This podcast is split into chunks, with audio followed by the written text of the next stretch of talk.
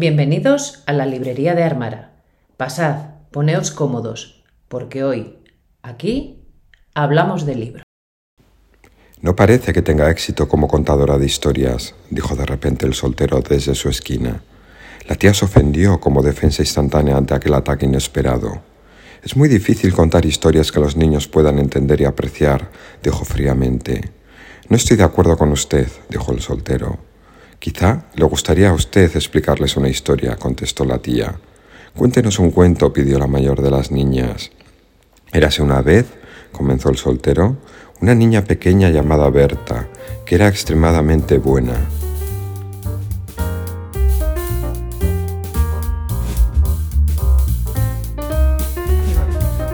Hola, ¿qué tal? Yo soy Alexander. Y yo soy Marijose, y hoy comenzamos con fragmento del cuentista de Saki. Porque hoy, María José, nuestra charla girará en torno a. Para, para, para. a ver, que tú ya te lanzas. Vamos a hablar de Armara, como siempre. Vamos Ah. a ver. mm, Cuéntanos algo de Armara, qué has descubierto, qué teoría nueva tienes. Pues mira, la verdad, María José, que esta semana no he descubierto nada nuevo. No me creo. A ver, vamos a empezar en orden. ¿Qué pasa con las agendas misteriosas que recibiste ya en su día? Pues que no consigo entenderlas. Vale. ¿Y del robo? Seguro que sabes algo. Venga, que se comenta, que se Pues, rumorea, que tú te María hablas José, de verdad que yo del robo ya no he escuchado nada más. Vale, vale. Del robo no has escuchado nada, pero tú habías, en- a ti te habían contado que alguien había desaparecido, ese chico que vive apartado de la casa alejada, eh, que sabes de los viajes a Londres de Leire, las subastas, Doña Tere, del padre Nada, Fermín. María José, no sé nada de nada y no te creas porque estoy un poco frustrado. De hecho, hoy cuando he llegado a Armara eh, lo he visto como un pueblecito normal, pequeño, tranquilo. Eh, por no haber hoy, no hay ni niebla, no sé si te has fijado. Sí, no, no había nada, pero es que quizá es que solo es eso, un pueblecito normal y te Ya, has liado. Pues no lo sé, pero tú, María José, ¿no has visto nada raro? Yo nada, no. Bueno, me ha llamado una cosa la atención, Bueno, algo tenemos, a ver. eh, pero es una tontería. Vamos, de aquí no sacas un, de aquí no sacas un misterio, es una bobada. Tú sabes, he aparcado el coche y cuando lo he aparcado, ya sabes, ahí en la esplanada, me ha llamado la atención la casa que está enfrente del- de la iglesia. Sí. La que siempre tiene todo abierto, la cancela abierta, los perros por ahí que siempre nos ladran, Sí, sí, sí. todo eso. Bueno, pues hoy estaba todo apagado, incluso la cancela de entrada estaba cerrada y no estaban ni los perros porque Uy, no María ladraba, José. no, no ha ladrado nadie. ¿Qué me estás diciendo? Es que esa es la casa, no sé si sabes, eh, de la familia de Leire. Es ¿Y una qué? casa que nunca está cerrada No. y que si la han cerrado es porque Leire y su familia han abandonado el pueblo. Se han llevado hasta los perros. Se habrán ido de vacaciones. Mm, lo dudo porque por lo que sé y por lo que hemos visto, ningún habitante de Armara, de los que viven de continuo en Armara, abandona nunca su casa, ni Ya- el pueblo. Ya estamos. Ya te dije yo, María José, que esta chica, que Leire, se traía algo entre manos. Siempre De encontrando. todos a modos, ya me has dado pie para seguir buscando algo. Vale, vale. Bueno, María José, y después de este breve paso por Armara, porque la verdad que hoy no traíamos mucho contenido, ha sido como muy cortito y que además viene muy hilado porque lo que te iba a decir cuando me has cortado es que la charla de hoy girará en torno a lecturas breves. Sí, a cositas breves. Porque fíjate que yo leí en una publicación hace poco que comparaban la buena lectura con el café, los que nos gusta tomar el café. Hay quien le gusta el café largo porque puede degustar el sabor durante más tiempo y hay en cambio quien prefiere un café corto, un café solo, que seguramente sea más intenso y donde se dé más importancia a la calidad porque se va a disfrutar brevemente y de manera muy intensa y hay poco para camuflar algo tan corto. Yo aquí siempre tengo dudas. A ver. Mira, yo, mm, yo siempre tengo dudas, no sé lo que es. Bueno, sí, o sea, sí sé lo que es, pero no sé lo que es. Cada uno creo que llama a lo que él entiende. ¿Qué diferencia hay entre un cuento? Un relato, una fábula, un microrrelato, Sí. una novela, una novela corta. Yo- es que depende la publicación que leas, de repente Sí, es un relato, es un cuento, es un una cuento, es novelita. una novela corta. no a sé. ver, yo ¿Por qué no nos cuentas tú lo que es para ti? Eso no, es. no lo que pone en los libros de No. texto, sino lo que entiendes tú, que creo que va a coincidir bastante bien. Bueno, yo voy a... yo. Porque primero no nos vamos a poner puristas porque no lo somos. No, porque no lo y somos, porque ni lo tampoco tenemos eh, una base teórica, no hemos estudiado literatura ni filología, pero por la experiencia lectora que tenemos, Yo soy de ciencias. yo por lo menos puedo en mi mente intentar diferenciar qué es cada cosa, aunque quizás eh, esté lejos de lo que teóricamente es. Pero bueno, yo, María José, considero un cuento, eh, pues una historia, primero que lo que se cuenta es ficción, de extensión no muy larga, una historia que podemos reconocer una estructura más o menos eh, reconocible, es decir, hay un inicio, suele haber un nudo y suele haber un final o un desenlace. solución. Y este final normalmente en un cuento es bastante importante. Y el cuento puede ser una historia oral o puede ser escrita. Vale. O sea, eh, vale, hasta aquí yo creo que estamos totalmente de Sí. acuerdo. Además, yo te añado una cosa. Tiene pocos personajes. Sí, puede Que- tener pocos para no personajes, abrumar, sí, porque si no el cuento ya se convierte en novela. o sea, sí, sí, por extensión, porque es un cuentito y. Vale. Y no suele tener como muchas tramas. No, no, que pues no, se suele mm, ceñir a una única trama.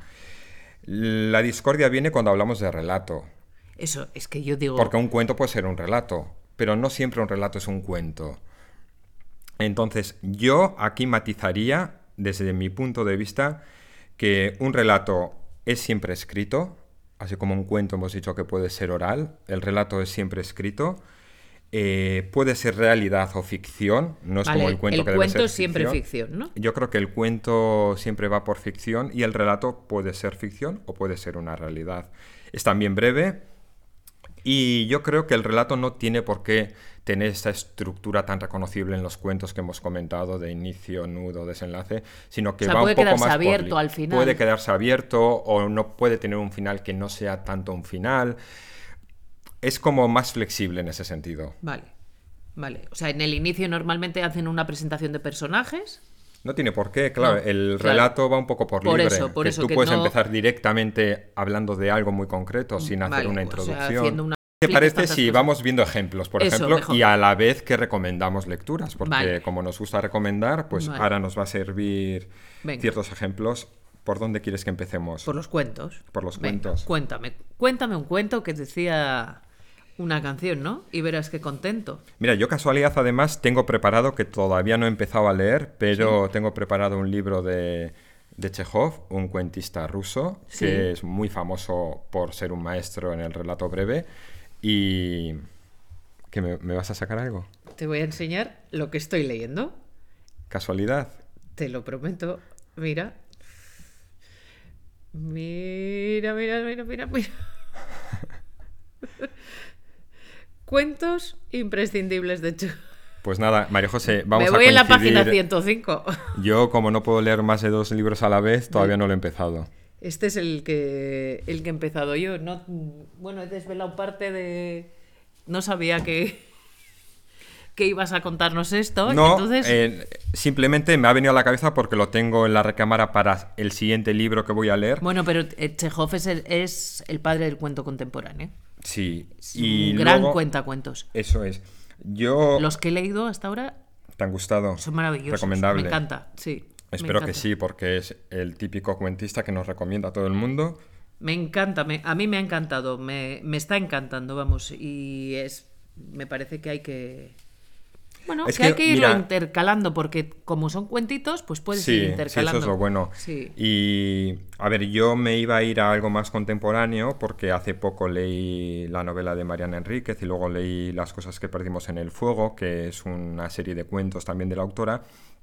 Pero yo quería recomendar el primer libro de cuentos que leí de Mariana Enríquez, que se llama Los peligros de fumar en la cama. Ah, este siempre dices que está muy Sí, bien. a mí me impactó mucho. que- Pero son cuentos un poco A oscuros. ver, sí. De misterio, de... Hay un poco de todo, porque eh, comienza, y sobre todo es el que yo voy a destacar, eh, son más bien de terror. macabros, pero el terror de Mariana Enríquez, más allá de lo sobrenatural, que también tiene mucho sobrenatural, pero el terror real está en lo cotidiano, en lo real. Vale. Y un ejemplo es el primer, el primer relato, cuento. Mira, este es un caso donde yo lo mismo hablo de relatos que de, cuentos. ¿Ves? Es que por eso yo me lío luego. Y es el, el, desentierro de Angelita, que yo lo recomiendo. Eh, porque yo aluciné con esta lectura. Primero porque se aleja de los relatos de terror clásicos y se aborda el tema de la muerte, que a priori puede ser terrorífico, pero desde un punto de vista, como digo, más mundano, incluso jugando con el humor. Y es que Mariana Enríquez tiene esa facilidad de hablarnos de cosas tan duras como por ejemplo la muerte, pero con un lenguaje muy cotidiano, incluso a veces rozando lo vulgar, pero eh, demostrando un dominio de las palabras. A mí es que los relatos, los cuentos cortos, o sea, los cuentos, los relatos cortos, esto, esas, esas estructuras que yo las llamo, que todas van al centro, ¿no? Que de repente si te hablan de una mosca, la mosca tiene, tiene importancia, no sabes cuándo, pero va a volver a salir. Todo, todo, todo, todo está condensado. Porque al, en, un buen relato eh, como hablamos del buen café, en un buen relato o en un cuento, en una historia cortita, hay una economía de palabras. Hay que rentabilizar todo lo que pones, eh, porque cuenta el espacio, cuentan las líneas y cuentan las palabras. Entonces, es muy habitual que una única frase transmita más de una idea o que en una descripción eh, se describa más de una cosa a la vez indirectamente. Pero de repente te dicen, y apareció una mosca, y lo dejas ahí y al final, la mosca era la que mm, el protagonista abrió la boca, se la tragó y era Ceci. Era, yo qué sé, me lo estoy inventando. Mira, ¿eh? yo siempre digo que en una eh, novela nada está por estar pero en un relato, más que en una novela, no se pueden permitir el lujo de meter detalles que luego no vayan a ser importantes para el sentido o significado. Si en el relato aparece una mosca y creemos que es solo porque han metido una mosca, no, esa mosca tiene que decir algo. Por eso que no... Y si no lo entendemos a la primera, releemos el cuento porque seguramente encontremos un significado. Sí, sí, sí, es como que todo vuelve, es como mm, la fuerza de la lavadora hacia adentro. Eso es. No solo hacia afuera, sino también hacia adentro. Sí, sí. Bueno, y hablando de cuentos y relatos, cuentos, yo... esos, los que estoy, esos los que estoy leyendo, yo, que están muy bien. ¿eh? Yo tengo apuntado, porque ya sería como un subgénero del relato, el micro relato, que a mí me hace mucha gracia, porque hay cosas tan cortas, pero que pueden ser efectivas, que yo tengo aquí un ejemplo apuntado de Thomas Bailey Aldrich, eh, que dice así, te lo voy a leer, María José. Una mujer está sentada sola en una casa. Sabe que no hay nadie más en el mundo todos los otros seres han muerto y de repente golpean la puerta. Fin. Muy bien.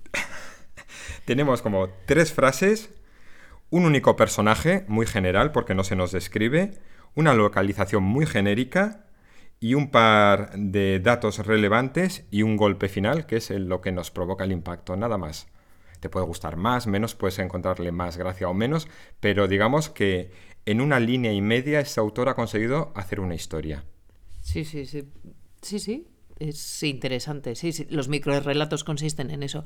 De hecho, he visto algún concurso de microrelatos. Sí, es muy difícil, ¿eh? Sí, sí. Hacer algo que funcione. Que funcione tan, corto, sí. Y ponían, les ponían un máximo, no sé si máximo 50 palabras. concurso de microrelatos, máximo 50 palabras. Y digo, me gustaría leer algo porque ¿Qué pasa? Que cuando nosotros somos pequeños, lo que nos inicia en la literatura, en la lectura, es un cuento. Nuestras, nuestras madres, nuestros padres, nuestros profesores siempre nos cuentan un cuento. Claro. Entonces, de, esos cuentos de hadas que se ha encargado Disney luego de, de, desarrollar muy bonito, que no siempre eran tan bonitos, hasta mm, los más complicados, ¿no? Entonces, siempre hemos empezado con un cuento. Mm. Sí, y que luego descubrimos, según vamos creciendo, que no siempre el cuento está relacionado con algo infantil, sino que también existen existe cuentos. Claro. Pero la estructura de cuento la reconocemos muy bien, Sí. porque viene, Sí, sí, porque viene de, de nuestros inicios de nuestros lectores. inicios más inicios. o sea, Lo mismo que tengo aquí apuntado, la fábula. Yo in- me inicié mucho con la fábula. cuentos y fábulas. que la fábula, las características que puede tener es que también es muy breve. Hay por lo general pocos personajes que son animales o Son suelen ser animales, animales ¿no? a quienes se les ha atribuido ciertas propiedades humanas y que normalmente la fábula está pensada con fines didácticos. Son animales que hablan. Eso es, y que se visten y, Y, y que, que andan, eso, a, dos, que andan a dos patas. sí, aunque ten- tengan ocho. Y la fábula normalmente concluye con una moraleja. Eso es. Yo tengo el recuerdo de mis primeras lecturas, eh, incluso yo creo que antes de empezar a leer, en mi casa se movía un libro de fábulas de Samaniego, Sí. Que con dibujos, con poco escrito, Sí, sí. nosotros lo teníamos súper pintado y dibujado porque A mí lo, me encantaban. Lo que te digo, creo que lo manejábamos antes de saber leer, entonces está destrozadísimo, pero aún lo mantenemos. Y Samaniego, que es considerado uno de los mejores fabulistas españoles, nos ha dejado unas, unas fábulas que ya son para mí míticas, y yo he rescatado la de El perro y el cocodrilo, Sí. que también la voy a leer, que dice así. Bebiendo un perro en el Nilo, al mismo tiempo corría. Bebe quieto, le decía un taimado cocodrilo. Díjole el perro prudente. Dañoso es beber y andar, pero ¿es sano el aguardar a que me claves un diente? Oh docto perro viejo, yo venero tu sentir en esto de no seguir del enemigo el consejo. Está, está chulo. Me Una ha fábula recordado. chula con una moraleja encima yo creo que es bastante evidente de que nunca te fíes de lo que te dicen tus enemigos porque no siempre te procurarán el bien. Pero eh, me ha recordado a eso, pues el otro, es Sí. otro de esos grandes Sí, fabulistas y que nos cuenta algunas mm, bastante chulas y so- entonces son o es de uno o es de otro. Yo no conozco muchos más. Yo porque yo a este le tengo un cariño especial porque me retrota a la infancia. Pero yo, ¿sabes a quién le recomendaría muchas fábulas de, me da igual, de Sopo, de Samaniego? A los que, a los que son padres que tienen niños relativamente pequeños, pero un poco de 6, 7, 8 años, que les cuenten. Sí. Que les cuenten fábulas. Sí. Está chulo, no todos los días, pero mm, pues eso, un cuento, una fábula, un cuento, una fábula. Es que yo creo que la fábula, primero, que es muy accesible a todos los públicos. Es cortitos. Es cortito para un niño como que no caes en el aburrimiento porque es muy breve. Que normalmente eh, te imaginas, si no está el libro ilustrado, es fácil que te imagines Te a lo los imaginas personajes. muy fácil, sí, sí, sí. Y que luego cuenta con una moraleja muy fácil de ver. Sí, es muy sencillo, sí. Sí, pero de estas hay muchas, ¿eh? El león y el ratón. El pastor mentiroso no es una, no es una fábula sí. también de estas. de- Eh, la, la zorra y las uvas. Y el cuerpo y la zorra también. ¿no? O- El león y la oveja, también hay otra. Sí, sí, sí. Bueno, yo creo que han hecho todos los cruces de animales posibles. Bueno, y la cigarra y la hormiga. Que había Sí. que ahorrar y, y esto, mientras la otra estaba ahí de fiesta, ¿no? Eso es. La liebre y la tortuga. Sí, sí, todos los animales yo creo que han participado en algo, sí. Y luego, María José, tenemos la leyenda. Sí. Que las- como característica, yo me viene a la cabeza que, primero, que es un relato que se transmite de generación en generación. Vale, pero entonces tienen variaciones. Las leyendas Sí. tienen variaciones en el tiempo.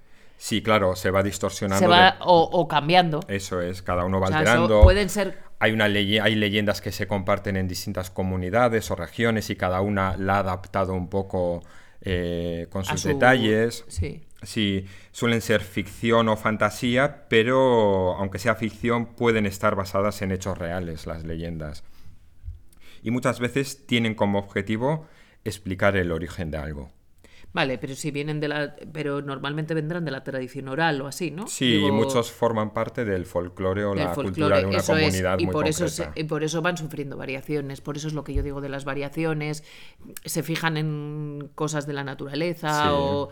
Leyendas podemos encontrar. Allí donde vayas tienen sus propias leyendas. A mí se me ocurre la Llorona en México, tenemos la leyenda del monstruo del lago Ness, que no Sí. deja de ser una leyenda, eh, la El leyenda del judío errante, que está como muy esparcida por toda Europa. Pero yo creo que Becker es como si lo llevamos ya a la literatura, la leyenda llevada a la literatura. Eh, Becker es un autor que publicó una serie de relatos con forma de leyenda Sí. y como tal les dio o mezcló elementos fantásticos con hechos históricos y creó lugares o las localizó en, en lugares reales y todo esto dan a las leyendas de Becker cierta verosimilitud. Sí, yo siempre me acuerdo de eso. mm, Maese Pérez, el organista. Pues mira, tenía apuntado que no te iba a decir, te iba a decir, María José, a ver si adivinas de qué leyenda es este fragmento que tengo apuntado. Y creo que me has dado la, la respuesta antes de leer el fragmento, pero aún así lo voy a leer. Léelo, lee. La iglesia estaba desierta y oscura. Totalmente. Allá lejos, en el fondo, como una estrella perdida en el cielo de la noche, brillaba una luz moribunda, la luz de la lámpara que arde en el, al- en el altar mayor. A sus reflejos debilísimos, que sólo contribuían a hacer más visibles todo el profundo horror de las sombras, vi, lo vi, madre, no lo dudéis, vi un hombre que en el silencio recorría con una mano en las teclas del órgano mientras tocaba con la otra sus registros. Sí, yo esta mm, para mí es inconfundible, la he leído tantas veces, me encanta y es que además mm, sé cómo suena ese órgano, o sea, lo tengo tan metido en mi mente que sé perfectamente cómo suena el órgano de Becker, o sea, de Maese Pérez el organista. Además, Becker crea unas ambientaciones como que ya te De esas que te gustan, así, a mí me sí, que te encantan. Que yo eh, me encanta esta leyenda, igual mi preferida es la de El Monte de las Ánimas. Ah, sí, puede ser. Me gustó mucho también. La mía es esta, ¿eh? Sin lugar a dudas. Sin lugar a dudas. Pero vamos, me gustan todas. Y además ahora, eh, no sé quién, ¿eh? pero ha sacado una edición ilustrada súper bonita que merece la pena, claro. O sea, Bueno, tú me regalaste una. Pues mira, pues, pues esa. Bueno, de hecho, tú me regalaste dos ediciones. De Gustavo Adolfo Becker, sí, la de rimas y leyendas. una de cátedra, que además está muy bien porque cátedra- la de cátedra viene comentada y viene contextualizada. y Esa es para que la chapuces como a ti Sí, te gusta y la otra Esa la tengo de fondo de biblioteca y luego tengo una encima de una mesa casi expuesta, que es la que viene ilustrada. La porque ilustrada, es, un- que esa es una maravilla, es preciosa, sí, sí, sí. Y Becker además es el típico libro que cualquiera que pasa por casa lo ve a la vista, enseguida lo cogen, empiezan a ojear y es fácil que caigan a leer un poco. Y todo el mundo lo reconoce y Sí. todo el mundo eh, ha oído algo de Becker. O, Sí. o sea, todo el mundo, todo el mundo está muy bien. Viva Becker. ¿Qué más, María José? No sé, pero yo te. eh, Mira, yo te. Yo tengo una serie de novelas cortas o relatos o Sí. cosas así con. con como para recomendar también. Mira, las novelas ejemplares de Cervantes. La Gitanilla, Rinconete y Cortadillo, hay un montón, ¿eh? Pero esas dos concretamente a mí me gustan mucho. O sea, son novelitas cortas, englobadas en eso, en las novelas ejemplares de, mm, de Miguel de Cervantes. Luego, otro libro que es curioso es, es La Metamorfosis de Kafka. Son 70 hojas, no es más. Pero Sí. es una novela muy influyente dentro de la literatura y creo, creo, ¿eh? Esto mm, no me hagáis mucho caso y si está mal, omitidlo, ¿vale? Eh, creo que es la precursora del absurdo, de la novela mm, absurda dentro de esa literatura moderna. La historia de Samsa, que se transforma en insecto. Y luego a mí me gusta la metamorfosis y me gusta este tipo de novela corta, pero con mucho mensaje y que requiere leerla igual más de una vez para entender distintos aspectos y que no todos vamos a entender lo mismo. Sí, pero mira, así novelitas cortas. A ver, Eh, ¿Cuántas tiene est- mm, Stefan Zweig? Tiene una serie de novelas Tiene un montón. O sea, y a mí así lo primero que se me ocurre es novela de ajedrez, ¿no? Sí. Novela de ajedrez que me encanta. Es A mí también. Zweig. A mí me gustó muchísimo. Stefan Zweig, novela de ajedrez, además es una de sus últimas novelas de ficción, que de hecho creo que fue publicada eh, de manera póstuma Sí, y que es de la época en la que Stefan Zweig manejaba personajes como muy atormentados y sobre todo que se sentían en peligro. Y yo creo que eso está muy reflejado en la novela. no, es, es angustiosa, es como claustrofóbica, que mm, Mm. Sí. sueles decir que es una novela claustrofóbica. Es muy cortita, se lee de una sentada Es una novela corta en toda regla y, y es eso, y critica muy bien el nazismo. Sí, y- tiene como el nazismo como telón de Como fondo. telón de fondo, pero sí. contándolo desde una historia además como muy original, con un juego de ajedrez. Con un y- juego de ajedrez. Está muy bien, ¿eh? A mí me, me sorprendió mucho. Stefan. Zweig a mí me sorprende con... eh, Con todo lo que con leo todo de lo él. que escribe. Es que... O sea, de hecho... he Mendel, el de los libros, es también Sí, una novela corta sí. también y es divina. Y Mi 20 preferida, y que es 24 horas en La vida, de, una mujer, de una mujer. pero mi preferida que es Carta de una desconocida. Carta de una desconocida Cortísima, también, cortísima también. Pero a mí me impactó mucho. Y luego es que eso, yo todo lo que he leído de Zweig, que ya llevo unos cuantos libros, tanto de ficción como de no ficción, como biografías, Sí. a mí la verdad es que me gusta todo lo que Todo, escribe. a mí me gusta muchísimo, ¿eh? me, me gusta mucho y Un buen autor ahora, apuntaros para Semana Santa. Si sois de los suertudos que tenéis un montón de días libres, podéis leer una novela más larga de Zweig. Si tenéis justo dos días festivos o tres, podéis eh, leer una de las novelas cortitas que Acantilado tiene casi todos los títulos publicados. Lo que pasa que ahora es verdad que con eso de que se han liberado Se han los liberado, derechos, sí. eh, están en un montón de ediciones, así que nada, para dar y tomar. Y otra novela corta que a mí me ha gustado mucho y me ha sorprendido mucho es El baile. Se- eh, el baile de Irene Nemirovsky. Ne- Yo esa no he leído. pues está muy bien. Hoy la recomendación a los chicos del Café de Mendel, un super podcast que sí, vamos referente. que esto y se lo y les oí a uno de ellos la recomendación y la leí y la verdad es que me sorprendió es cortita y está súper bien mira y el otro día cuando me decías hablamos de cortos de cortos de cosas cortas eh, pensando en cuentos eh, a mí me encanta mm, Christian Andersen Mm, y especialmente siempre pienso en el traje nuevo del emperador, que, te, que os suena Sí, seguro a todos. sí, pues sí, eso- Yo lo tengo en casa. ¿Ves? Es que... Vale, ¿y has leído algún, algún cuento de Julio Cortázar? No. ¿O de Horacio Quiroga? Nada. Nada de estos. Yo es que quiero, quiero leer, quiero leer algo de Horacio Quiroga, a ver si alguien me recomienda Sí, empezar por pues, alguno. Alguno de vosotros que estáis al otro lado escuchando este episodio, Recomienden recomendaciones. alguno, sí.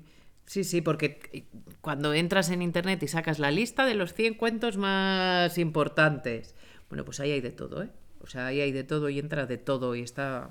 Bueno, A mí, cuando leo cuentos o relatos breves, a mí por lo general me gustan los que no tienen una estructura muy ordenada y los que no tienen un final muy cerrado. A mí me gusta que no te den todo masticadito, sino que dejen a tu interpretación, dándote ciertos ingredientes, que seas tú capaz de cerrar la historia o de interpretar cómo puede ser ese final.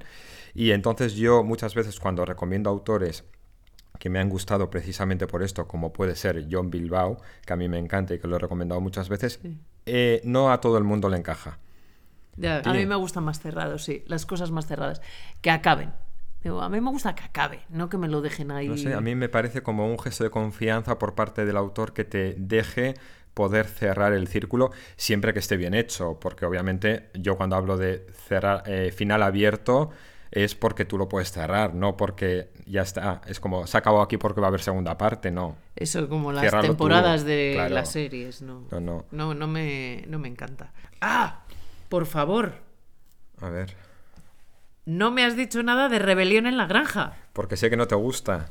Y a mí pero me esto es- encanta. pero es una fabulita. Es que eso es una fabulita, una novelita. un- Ya, pues mira, sí, puede ser fábula porque son animales, puede ser cuento, relato porque es cortito, pero yo creo que tiene cuerpo y esencia de novela dentro Sí. de todo. Hmm. Eh, Yo te- no sé, yo como le tengo manía, pues- Bueno, María José, damos paso a nuestra sección que ya no es tan nueva, de dedica una novela, dedica una lectura o recomienda un libro. Vale, yo tengo una cosa que decir, A que mm, el otro día Elisa le dedicaba a Claudia una novela y me escribió muy apurada porque mm, ella me puso que era que la novela que le dedicaba a Claudia era cuando éramos felices y se equivocó. O sea, lo que quería decir era cuando era divertido eh, de Eloy Moreno. Entonces, que por favor, Claudia, que te leas cuando era divertido de Eloy Moreno. Que no te leas cuando éramos felices. O sí, léetelo también, pero A ver eso si no lo me encuentras. ha dicho. Eso no, eso no me ha dicho. Me ha dicho eso, cuando era divertido de Eloy Moreno. Pues María José, para este episodio, la verdad que no pulsamos eh, la colaboración de nuestros oyentes en Instagram, se nos pasó. Y yo lo que sí tengo es que me ha llegado por otra vía eh, una petición.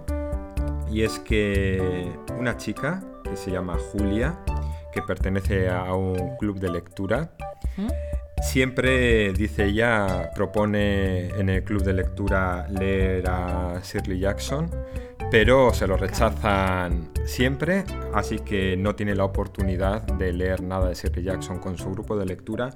Así que ella misma ha decidido que esta Semana Santa va a leer Siempre hemos vivido en el castillo de esta autora, Me encantó. que la va a leer sola y que por eso se quiere dedicar a sí misma esta novela. Es- pues es muy, haces muy bien. Es súper entretenida y súper chula.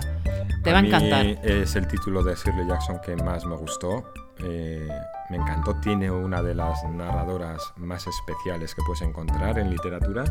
Y, y a mí me encanta el estilo de Shirley Jackson. Me encantó esta novela. Y hablando hoy de lecturas breves, Shirley Jackson también es muy conocida, Es muy conocida. por sus cuentos y sus relatos. Sí. Por uno muy especial que es La Lotería, La que Lotería. es brevísimo. Me, me rechifló también.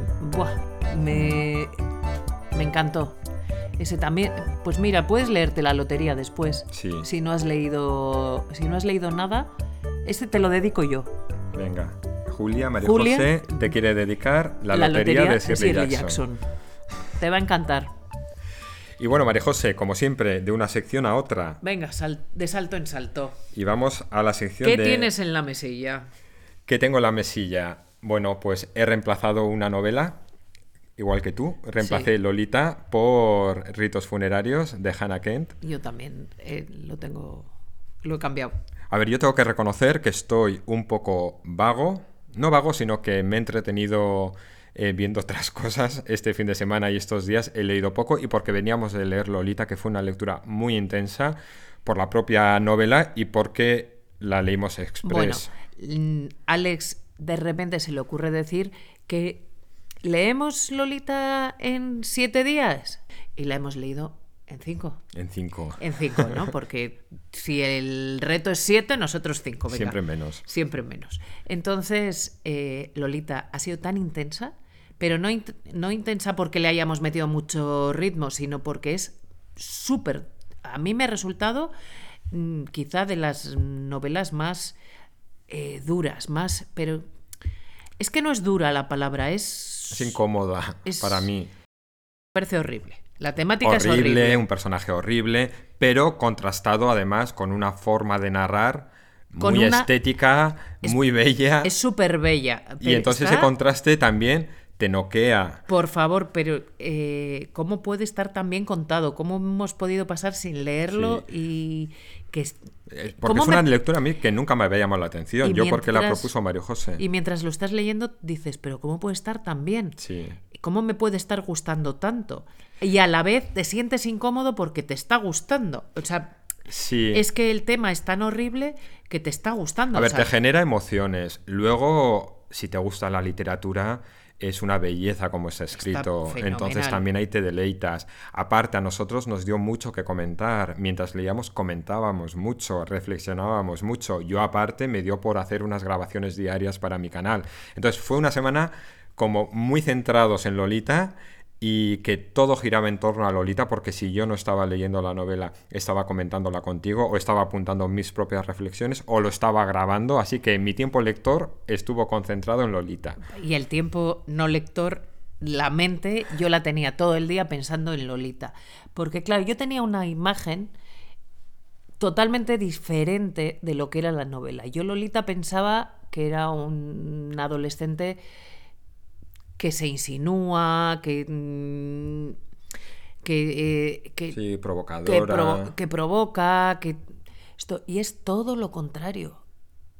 Perdona, pero a mí me ha parecido que es la novela de un pederasta. Bueno, nuestra conclusión ha sido que toda esta imagen que se ha dado de Lolita y que se ha popularizado y que forma ya parte como un poco del imaginario cuando hablan de Lolita, la típica imagen de una joven, lo que tú has dicho, como un poco provocando, eh, muy sexualizada.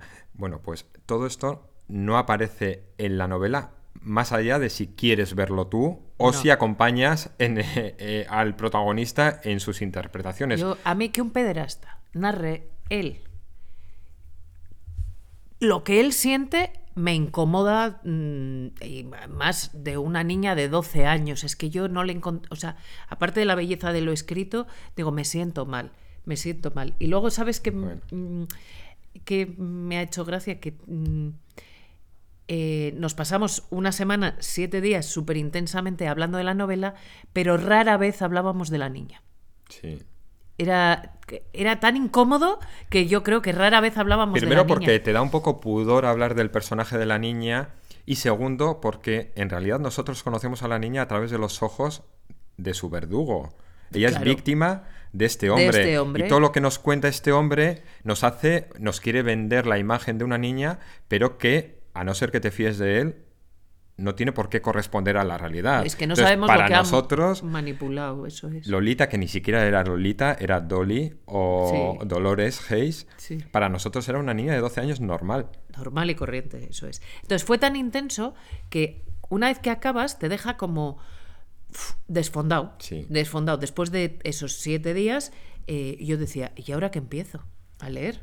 ¿Y ahora qué leo? Sí, cuesta comenzar, ¿verdad? Eh, decía, nos toca leer ritos funerarios, pero todo el mundo dice que está súper bien, pero que es muy duro. Digo, ojo, pues si pasamos de, de, duro a duro. A, a durísimo, pues bueno, de durísimo a duro, pues es que no, esto, algo más cómodo. Y entonces, ¿qué es lo que tengo en la, en la mesilla de noche? Yo pensaba que iba a estar bien.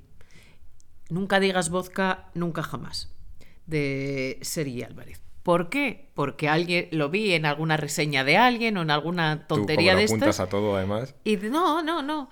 Y entonces vine a la librería aquí a donde Bernie y ¿qué pasó? Que lo vi y dije, pues esto tiene que ser una tontería. Tiene que ser una tontería. Y la verdad, sí, es un poco tontería. Es una mezcla de cosas, una novela negra con humor, con aventuras. Mm, pues sí, entretenida. Mm, mm, para mí, un pasar el rato, pero nada más allá. Vamos, que podía haber cogido cualquier otra de los montones, pero esta me hizo gracia. Bueno, pues ya te cumple su función. no, y ya sé por qué. Eh, no sé quién, no sé dónde o no sé con quién oí que si los Monty Python hubieran escrito una novela sería esta. Y entonces dije, tiene que ser divertida. Bueno, el marketing hace mucho daño, María José. Y entonces llego y digo, pues todavía no he llegado al punto todavía no tan divertido. Al punto Monty Python. No, no, no he llegado. O por lo menos yo no lo he encontrado. Entonces, eso tengo en la mesilla de noche los ritos funerarios, esto, y en el metro los cuentos. Pues yo, además de los ritos funerarios, tengo a Alejandro Palomas con un perro. Me chifla. Porque, no porque sea ligera como veríamos igual buscando algo más ligero, pero eh, como yo ya leí Una madre, que además me lo pasaste tú, y me gustó, y me comentaste que un perro comparte los personajes de una madre, me pareció una manera de, bueno, comenzar una novela conociendo ya los personajes, conociendo este microcosmos que ellos crean, y me era más fácil entrar en la historia sin empezar una novela de cero. Alejandro Palomas, yo lo recomiendo desde, desde sus inicios hasta lo último que ha sacado, es que a mí me chifla, mm, me rechifla. Y después de leer y después de escuchar esto no se dice, eh, me parece mucho más maravilloso. Pues sí.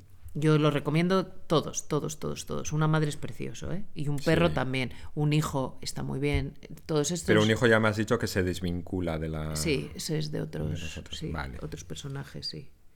Muy bien, pues nada. Qué suerte que estás leyéndolo. Qué suerte que no lo has leído porque los puedes disfrutar. Pues estamos a miércoles. Eh, llevo un capítulo de ritos funerarios muy poco y media novela, un poco más de media novela de un perro, porque ya te digo que llevo unos días pues que no he leído tanto como suelo leer. Sí, yo no he leído nada de ritos funerarios, lo acabo de, se lo acabo de recoger a, a Bernie y nunca digas vodka, nunca jamás, ese lo he... Me iré por la mitad de la novela o así. Y, bueno, pues, ya os contaré qué tal. Mira, podemos hacer una cosa, podemos Dime. ponerles numerito al no sabes Eh, la típica aplicación esta que A puntuar eh, las lecturas. oye te lo has acabado y qué te parece pues yo le doy tres estrellas cinco estrellas no es Sí. broma ¿eh? es Yo como soy muy de matices me cuesta mucho ceñirme a, por eso que a cinco estrellas, a jugar con ellas. cinco estrellas un perro cinco estrellas Pues nada, María José, hasta aquí la charla de hoy. muchas gracias por habernos escuchado Esperamos vuestras recomendaciones, sugerencias, vuestras ideas. Si queréis dedicar algún libro, sabéis que podéis contactar con nosotros a través de nuestra cuenta de Instagram, la librería de Armara, o a través de nuestro Gmail, eh, la librería de Armara, arroba gmail.com. O por otros medios, porque hay plataformas como iVoox que nos permite recibir mensajes, Sí. otras no. sí Eh, no. Pero bueno, estamos abiertos a que nos lleguen como sea, como Julia nos ha escrito esta semana para dedicarse a sí misma una novela a través de nuestro email. Bueno, pues estamos abiertos a que nos hagáis llegar las eh, recomendaciones por donde queráis. Y como siempre decimos, María José, Eso. llegados a este punto y para despedirnos, la lectura nos ayuda muchas veces a evadirnos de la realidad, pero también a entenderla mucho mejor. Hasta luego. adiós